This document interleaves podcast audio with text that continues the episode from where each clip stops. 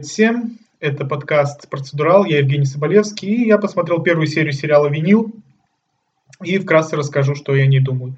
Сразу скажу, сериал я ждал очень сильно, потому что э, им занимались такие люди, как Мик Джаггер, Мартин Скорсезе, Терренс Винтер, который имел э, отношение к подпольной империи и клану Сопрано непосредственное. Поэтому, сами видите, это уже на стадии разработки должно было стать шедевром. Но на самом деле, скорее я разочарован первой серии, чем она мне понравилась. Да, здесь Мартин Скорсезе снял двухчасовой эпизод, этот первый. Да, все выглядит очень классно. А вот в плане сюжета и сценария, честно говоря, как-то мне не очень понравилось. Э, очень люблю эту эпоху 70-х, э, именно в плане музыки рок-групп. И поэтому, конечно же, мне было очень интересно посмотреть, как это все было. Тем более нет последних лиц, а от лиц, которые, по крайней мере, знают всех людей, про которых снимают этот сериал. Конечно, много очень упоминается настоящих групп, много очень каверов звучит на эти группы в сериале. Появляются настоящие личности в исполнении других актеров. И в целом, конечно, эпоха передана довольно неприятно. Не знаю, так было на самом деле или нет, но, конечно, здесь в основном делается акцент на то, что все нюхают, все курят, все наглые, все свободные, один сумасшедший другого человек. Рокеры все наивные или тупые, или самоуверенные. Продюсеры все на самом деле только ради денег. И один у нас вот есть такой Ричи Финестро главный герой, которого играет Бобби Коноваль, который запомнился мне по «Подпольной империи», и впоследствии видел еще, конечно, в, нескольких фильмах его на вторых ролях. Везде он очень хорош, мне нравится. И как бы я надеялся, что в отличие от «Подпольной империи», такой карикатурной, здесь он э, будет совсем в другом образе. Но на самом деле местами даже казалось, что это тот же самый герой. Нет, не то, что он не творил, конечно, тех же вещей страшнейших, которые он творил в «Подпольной империи», но местами не веришь, что перед тобой сидит музыкальный продюсер, а кажется, что это сидит мафиози. Хотя многие считают, что большинство этих продюсеров именно ими и были. Конечно, начало очень интересное, первые 20 минут мне очень понравились. Было много таких интересных шуток, которые, конечно, не все поймут. В частности, компанию этого Ричи Финестра приехали покупать а, немецкие ну, покупатели. Ричи э, уже изначально был не очень настроен, но у него еще есть два коллеги, которые очень хотят продать компанию, стараются всячески ублажать этих немцев. Бобби Коновали же изначально они не нравятся, потому что у него дед погиб на войне с немцами. Да и сама идея ему продавать свою компанию, которую, над которой он столько работал, не очень нравится. Но компании дела идут не очень, и продать ее, пока у них еще есть контракт с Led Zeppelin, это последний шанс хорошо заработать. Поэтому есть такая сцена, когда эти немцы сидят с ним в кабинете, и они спрашивают у Ричи, как дела с Led Zeppelin, потому что именно Led Zeppelin главный козырь у компании Ричи. А он им отвечает, лучше, чем у Гиндербурга. А Гиндер, Гинденбург – это огромный дирижабль э, немецкий, который разбился, и это была очень огромная катастрофа для Германии в то время. Это были 30-е годы 20 века, и именно этот дирижабль изображен на одном из лучших альбомов Led Zeppelin. Когда такое замечаешь, всегда очень приятно, что ты в курсе этого. И есть еще несколько таких моментов, конечно, которые, ну, просто надо знать, кто про кого говорят. Но они не, не то, чтобы они сильно играют на сюжет, просто они, они очень развлекают. Также в первом эпизоде показывают группу Led Zeppelin, кстати, мне вот совсем не понравилось, как изобразили. Я, конечно, понимаю, что не обязательно показывать, делать кого-то похожим.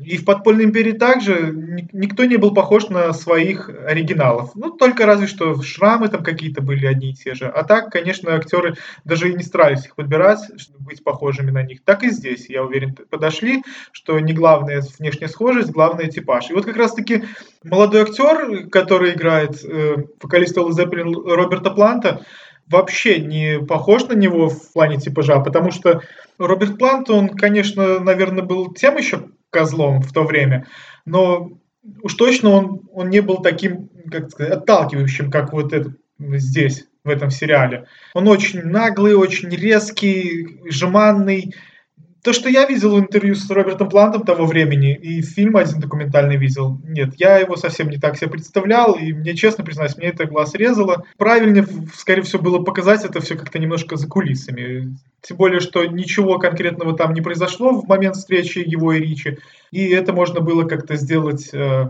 хотя бы, не знаю, просто снимать со спины как знаете, часто в фильмах делают, чтобы не показывать настоящих личностей. Ну так я не знаю, правильно ли был шаг так подробно показывать, потому что группу еще помнят, все хорошо знают, и как-то лично для меня это как-то сложно было смотреть. Через каждую секунду так хотел сказать, да нет, это ж не Роберт Плант, он не похож на Роберта Планта, совсем, нет, нет.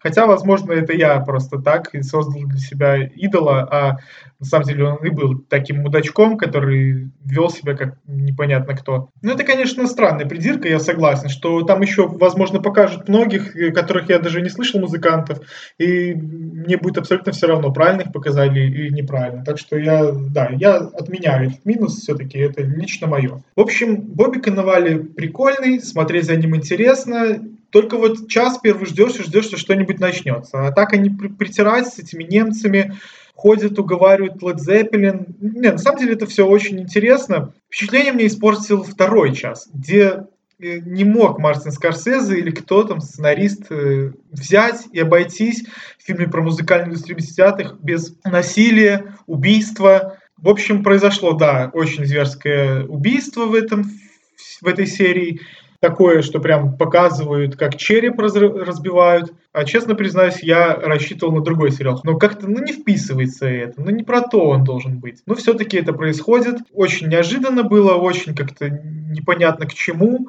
Криминальщину ввели, но это на самом деле, по-моему, было неуместно. Если, конечно же, этого не произошло в реальности. Мало ли, я не знаю чего-то. Просто серьезно, я не слышал никогда про такого продюсера Ричи этого. И вот второй неприятный момент был это, когда Ричи после этого пошел в, в это здание, где рок-концерт проходит, он нанюхался, сорвался после этого. Происходит, я был уверен до самого конца, что это галлюцинации. Ну, нет, я видел трейлер второй серии и понял, что это на самом деле произошло. Да, обрушилось здание во время рок-концерта. То есть 5-10 минут на показ, как выступает рок-группа.